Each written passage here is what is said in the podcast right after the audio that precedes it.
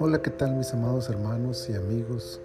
Es un placer para mí saludarles en esta hermosa mañana del día sábado, sábado 23 de octubre del año 2021. Qué gusto llegar a este fin de semana, al final de este, de este tiempo y saber que el Señor sigue cuidando y bendiciendo de nuestras vidas.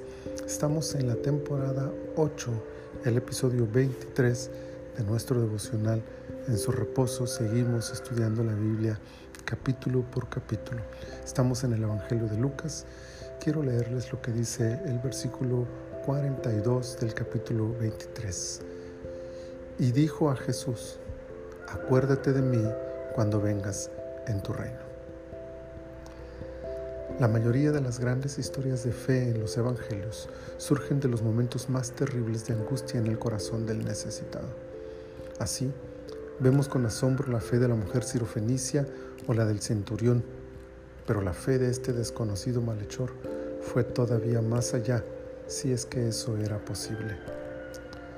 Tendido sobre aquella cruz, sufriendo los dolores propios de su mortal condición y consciente de su inevitable final, entiende que quien está a su lado, que es injuriado por su compañero y todos los espectadores de aquella escena, no está en su misma condición. De alguna forma, este hombre es iluminado en sus últimas horas por la presencia de Jesús, sufriendo lo propio de una muerte a todas luces injusta, pero sobre todo percibiendo que este final no es tal. Un rayo de luz cruza frente a él, o quizá deba decirse a un lado de él, y descubre que no todo acaba allí, que hay una esperanza, que hay algo más allá después de este día y que ese algo tiene que ver directamente con este hombre sufriendo a su lado. Y así, convencido en su corazón por esta verdad, deja de mirar la condición que vive el maestro, deja de considerar la muerte como el fin y lanza una de las declaraciones más poderosas en fe de toda la Biblia. Él cree ahora en Jesús, no para que le salve de aquella hora terrible, ni para que sane a un familiar o amigo.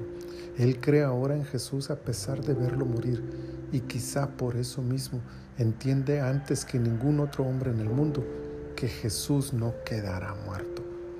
Y no solo eso, cree en Jesús como Dios, como Salvador, como Rey, cree que vencerá de una o de otra manera la muerte y cree que volverá de ella triunfante y victorioso para reinar sobre Israel.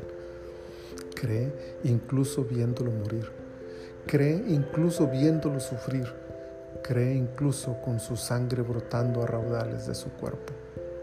Cree y su fe no queda en el olvido. Que este maravilloso ejemplo de fe nos inspire para perseverar fieles a nuestro Señor, esperando el día glorioso de ir a su encuentro, donde sin duda alguna aquel otrora malhechor disfruta ya de las dichas del cielo reservadas para aquellos que han mirado con fe al crucificado. Señor, muchas gracias por dejarnos esta historia maravillosa en tu palabra esta declaración de fe de este hombre que nos enseña a mirar más allá de la vida en esta tierra, a mirar por fe tu salvación, tu resurrección, tu retorno, tu gloria. Señor, ayúdanos a creer así y a esperar en ti cada día de nuestras vidas mientras llega ese día maravilloso de ir a tu encuentro. Muchas gracias Señor. Bendice este día. Bendice nuestras actividades, nuestro ir y venir. Bendice este fin de semana en todo lo que hagamos y glorifícate en nosotros. En el nombre de Jesús. Amén.